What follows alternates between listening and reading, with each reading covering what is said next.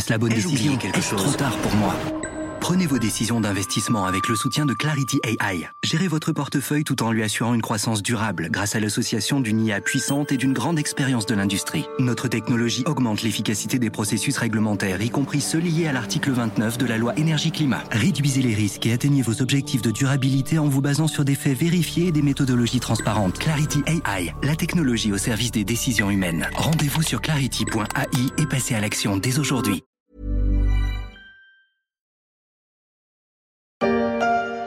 Vous avez payé la taille et la gamelle, les impôts du clergé. Maintenant, c'est la surtaxe progressive et tiers provisionnel. Et puis la vignette. La vignette. Pour un an pour les petits vieux. Le mois de septembre et son tiers provisionnel, c'était avant la mise en place de la retenue à la source. Aujourd'hui, c'est un peu plus simple. C'est tous les mois, et sans aller jusqu'à reprendre l'expression de Jean Gabin dans le tonnerre de Dieu sur les impôts et les guerres, la rentrée de septembre, c'est toujours un mois compliqué pour les finances des Français. Elle l'est aussi pour les finances publiques, avec la présentation dans quelques semaines du projet de loi de finances pour 2024.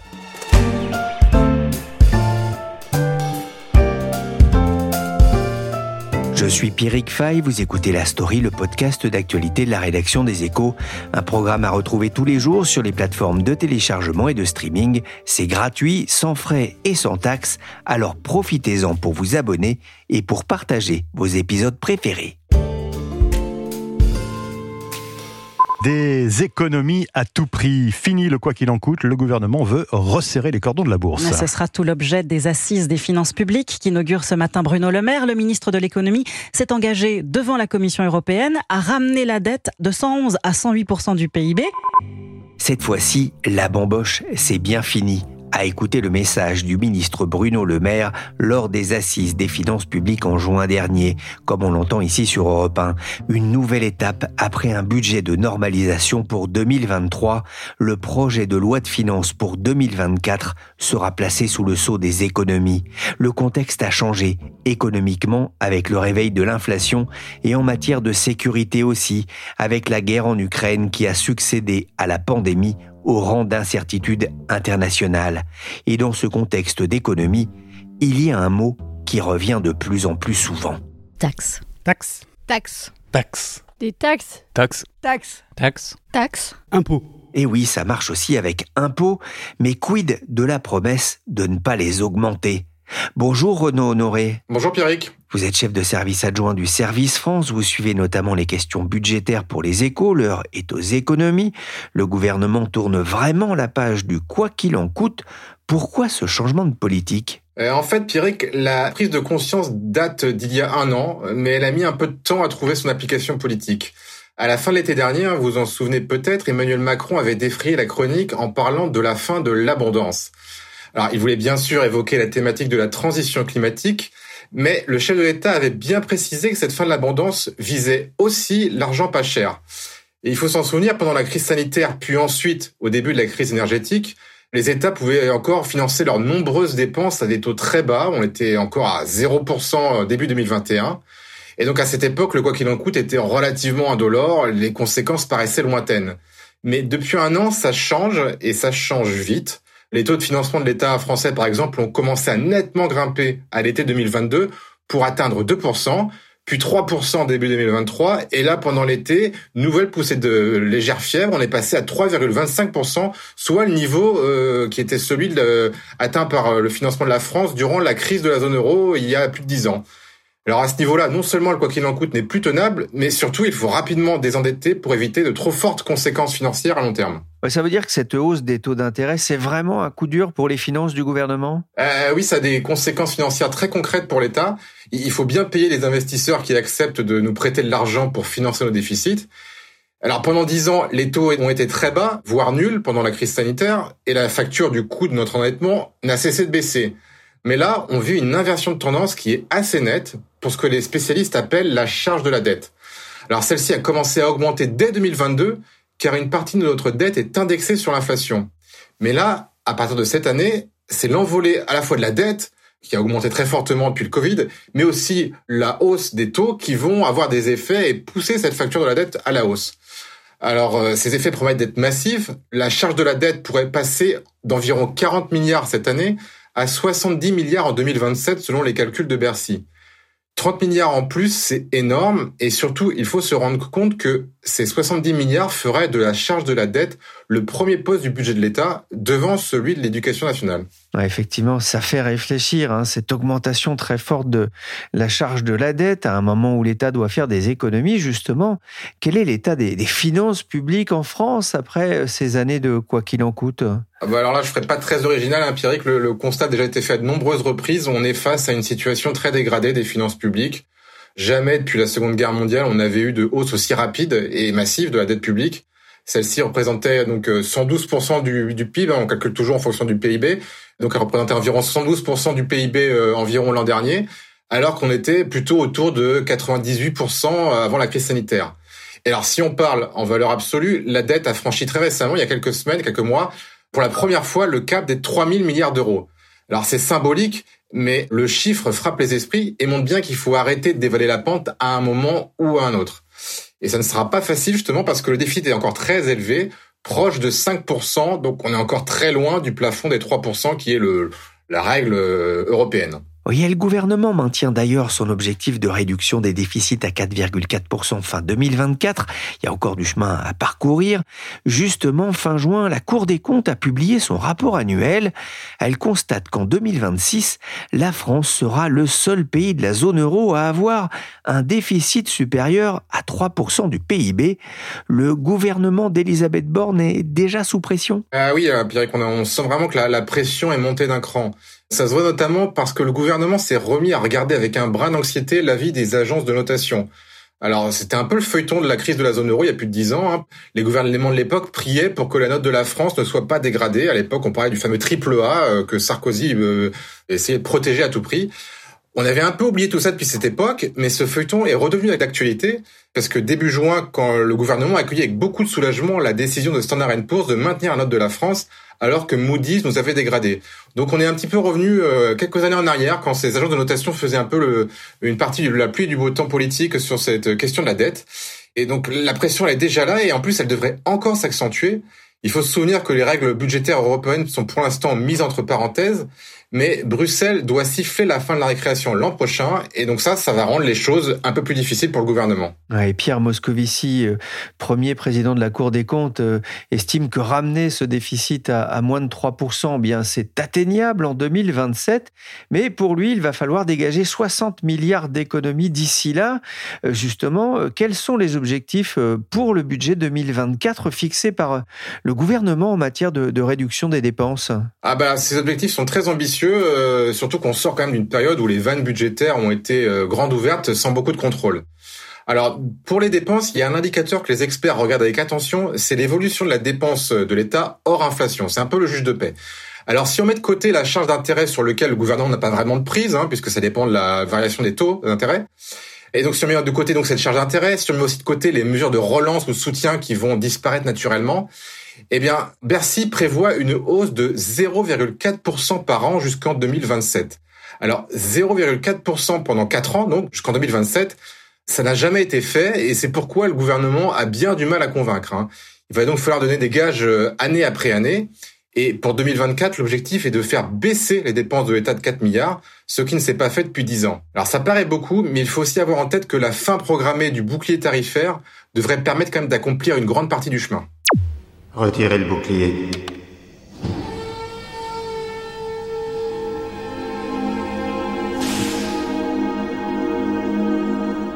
Lors de son discours du 19 juin sur les dépenses publiques et le désendettement de la France, Elisabeth Borne a dit ceci Comment diminuer nos déficits et résorber notre dette? J'ai pas peur de le dire, il existe d'autres chemins que les politiques d'austérité ou les hausses d'impôts. Alors justement, quelle est cette euh, sorte de troisième voie dont parle la Première ministre? Eh bien, c'est la croissance, en fait. Une, grande partie de la stratégie du gouvernement euh, pour ramener le déficit sous la barre des 3% en 2027 repose sur un niveau de croissance euh, assez important, en tout cas supérieur au consensus des économistes. la Cour des comptes critique d'ailleurs depuis plusieurs mois ce parti pris, car si la croissance n'est pas au rendez-vous, bah, la dette a continué de grimper.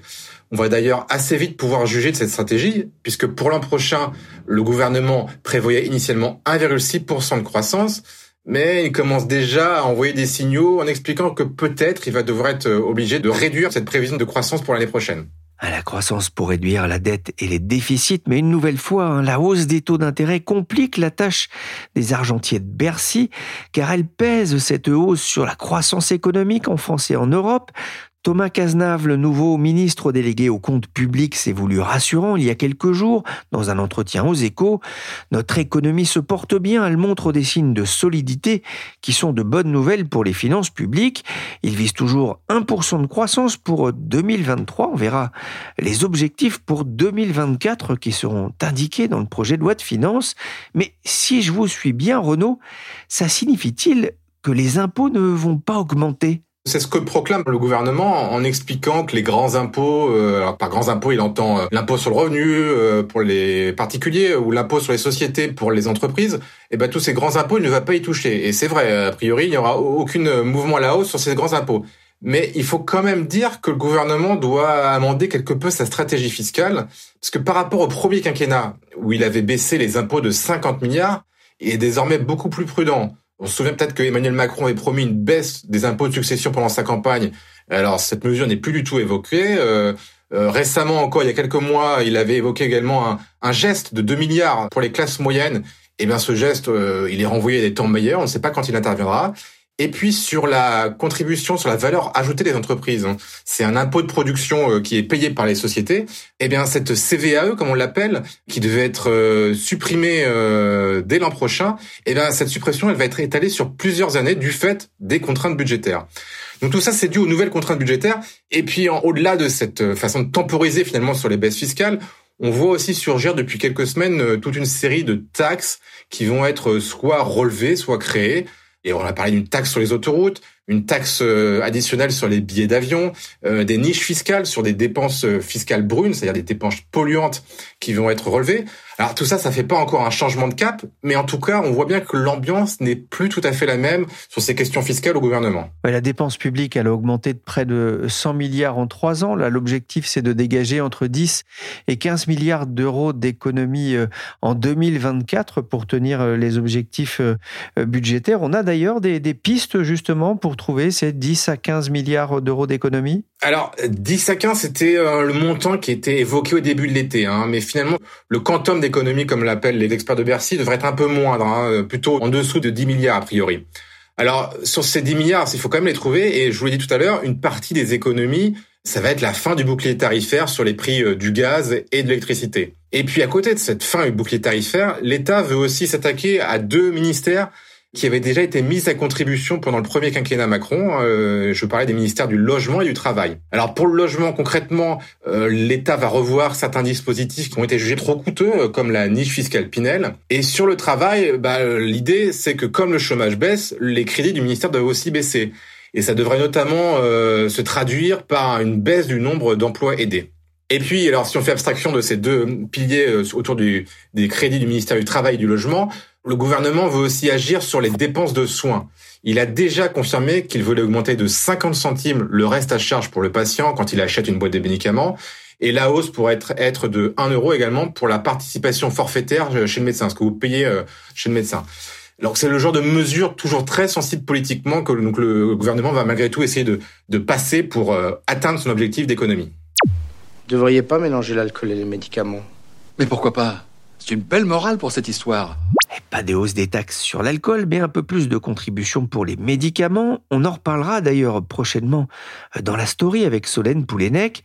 Le budget, c'est un temps fort du travail parlementaire. Les députés de la majorité préparent aussi cet exercice annuel du vote du budget. Ils ont aussi des, des idées pour réduire euh, les déficits? Les députés ont toujours des idées. C'est rarement pour baisser les dépenses, plutôt pour les augmenter. Donc sur les baisses de dépenses, on n'est pas certain d'avoir beaucoup d'idées. En revanche, c'est vrai que les députés, ils sont, ils ont aussi beaucoup d'idées, souvent sur les la fiscalité, qui peut aussi permettre d'engranger des recettes pour réduire les déficits. Et alors, sur cette fiscalité, on sait déjà qu'il y a des projets qui circulent au sein de la majorité, notamment, qui voudraient revoir la, la fiscalité euh, jugée un peu trop euh, favorable euh, à la location Airbnb. Ça, ça pourrait être revu lors de l'examen parlementaire. Il y a aussi des députés qui évoquent une taxation plus élevée pour les jets privés. Donc ça, c'est des pistes que le gouvernement euh, laisse prospérer et qui ont peut-être, sans doute même euh, pour la fiscalité Airbnb, des chances de prospérer et d'aboutir lors du débat parlementaire à l'Assemblée nationale à l'automne. Et puis à côté de ça, il y a d'autres idées plus polémiques et là qui auront, à mon avis, beaucoup plus de difficultés à obtenir une approbation du gouvernement. Certains députés, notamment, voudraient revoir certains allègements de cotisations patronales sur les bas salaires. Le gouvernement là a déjà dit qu'il euh, était favorable à ouvrir le débat, mais en revanche, sans doute la mesure devra attendre plusieurs mois euh, avant d'être euh, réellement mise en musique. Et puis euh, certains députés de plutôt du, du MoDem voudraient revoir le, le, taux de la flat tax. Alors la flat tax, c'est le, le, prélèvement forfaitaire unique sur le capital. Ça faisait partie des grandes réformes sur le capital du premier quinquennat Macron. Le MoDem voudrait le revoir à la hausse, mais là encore, ça fait partie des totems un petit peu de la politique économique d'Emmanuel Macron. Il y a aucune chance que le gouvernement laisse prospérer cette idée. Un dernier mot, Renaud, le budget 2024 sera le budget du désendettement vert, a promis mi-juillet Gabriel Attal, alors ministre délégué au compte public dans les échos. Début juillet, la première ministre avait aussi promis d'augmenter le budget pour cette transition de 7 milliards d'euros en plus. Où Elisabeth Borne va-t-elle trouver l'argent? Ah bah ça fera partie un petit peu des choses, des éléments que nous allons scruter justement à, l'automne au moment du, où ce budget sera dévoilé. Tout ce qu'on sait, c'est qu'une partie des économies doit justement servir à financer la transition écologique. Et ça, la première ministre Elisabeth Borne avait donné le, un petit peu cette tonalité-là il y a quelques mois, au printemps en fait, en avril dernier. Elle avait alors euh, envoyé des, ce qu'on appelle des lettres de cadrage, euh, demandant à chacun des ministres euh, de faire des propositions représentant 5% d'économies sur leur budget de fonctionnement. Et ces économies devaient justement servir à financer la transition climatique. Donc cette baisse du déficit, elle est à la fois due à la volonté de sortir du quoi qu'il en coûte, et mais également aussi à la nécessité de retrouver des marges de manœuvre pour financer la, la transition climatique.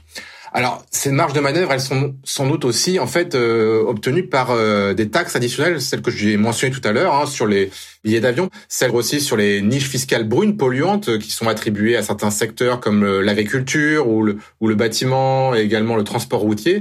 Donc toutes ces mesures fiscales vont également servir à financer la transition climatique parce que le gouvernement, il y a quelques mois, avait dit qu'il n'y aurait pas de hausse d'impôts pour financer la transition climatique. Mais on voit que dans les faits, certaines taxes vont être relevées et qu'elles vont servir à financer la transition climatique. C'est un peu inévitable au vu des montants euh, énormes qui sont nécessaires pour financer cette petite révolution pour l'économie française.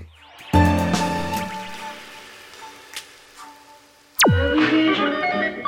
que vous voulez?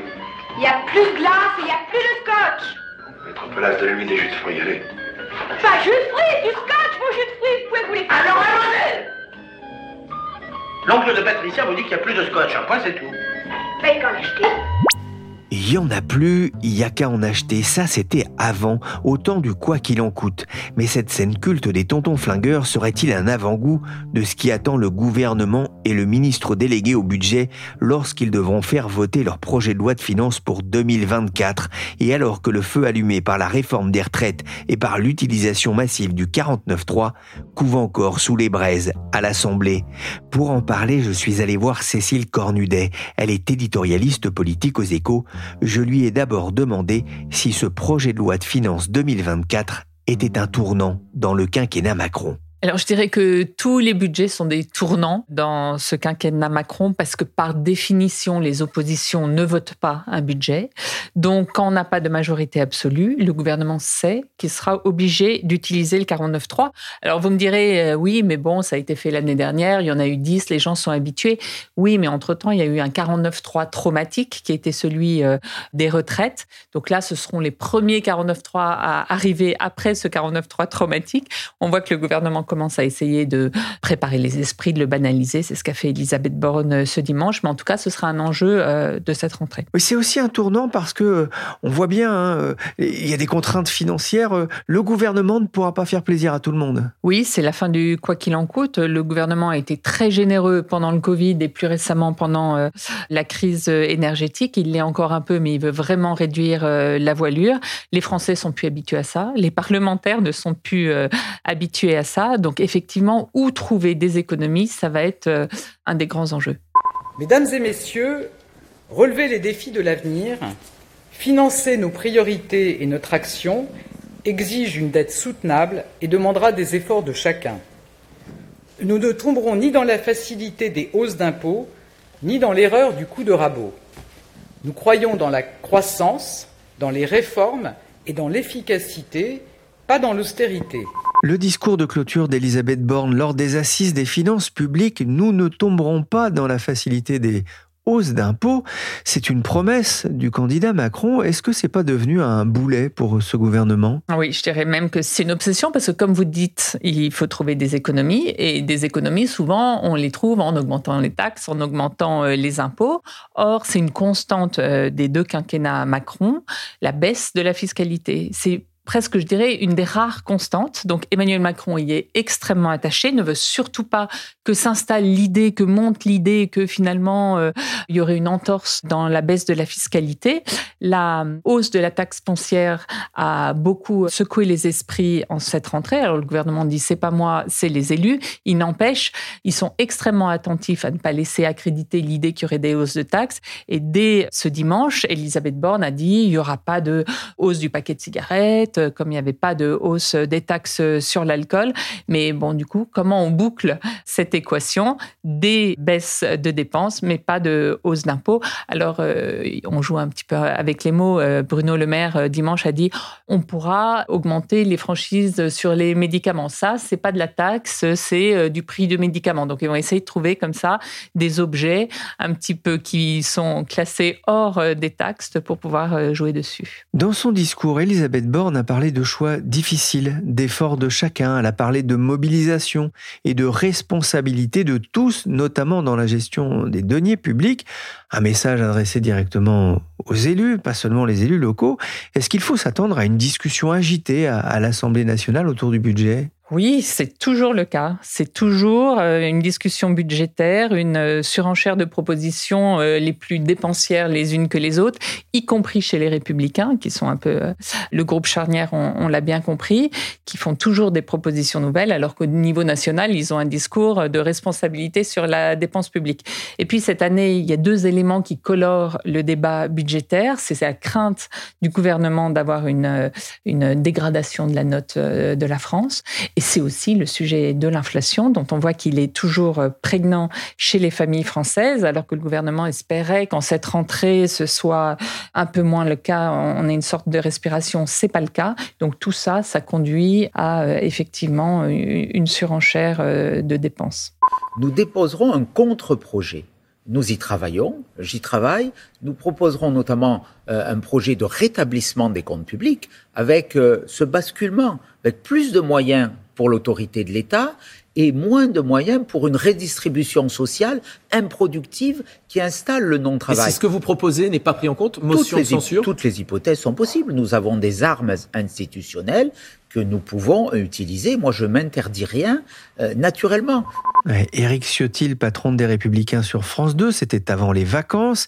Il faisait planer euh, le dépôt euh, d'une motion de censure contre le gouvernement. C'est une épée de Damoclès au-dessus de la tête de la Première ministre? Il y a toujours un risque. Quand il y a un 49-3, il y a forcément des motions de censure derrière. Et qui les vote On voit que les dernières ont été votées de façon récrac, donc il y a toujours un risque. En même temps, LR, est-ce qu'il aurait intérêt à des élections législatives aujourd'hui. C'est-à-dire que s'il y a une motion de censure adoptée contre le gouvernement, Emmanuel Macron dissout, est-ce qu'LR euh, y aurait intérêt Sans doute non. C'est pas lui aujourd'hui qui est le mieux positionné dans le débat politique. Et d'ailleurs, je note que vous parliez de, cette déclaration d'Éric Ciotti avant les vacances. Là, je trouve qu'en cette rentrée, ils ont un peu calmé le jeu sur cette menace de la motion de censure, sauf peut-être sur l'autre sujet qui est important pour eux, qui est l'immigration. Mais sur le budget, parce qu'ils ont eux-mêmes leurs contradictions. Ce serait compliqué d'aller devant les électeurs en disant regardez, ce gouvernement ne dépense pas assez et refuse mes propositions, alors qu'en fait, ils veulent aussi avoir un discours de responsabilité. La semaine dernière, hein, je pensais à une chanson Mets de l'huile. Mercredi dernier, Emmanuel Macron a rencontré en tête-à-tête les chefs de parti à l'Élysée, sans conseiller, sans téléphone, sans Twitter. 12 heures de réunion jusqu'à 3 heures du matin pour discuter et aussi mettre de l'huile, apaiser les relations tendues avec l'opposition. Cécile, qu'est-ce que vous retenez de cet exercice? Alors je retiens qu'Emmanuel Macron reste très très préoccupé de conjurer l'effacement politique qui le menace parce qu'il ne peut pas se représenter.